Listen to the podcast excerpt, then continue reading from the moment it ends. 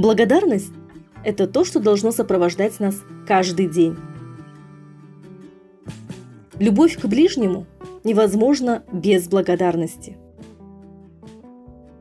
Любовь к этому миру невозможна без благодарности. Любовь к самому себе невозможна без благодарности.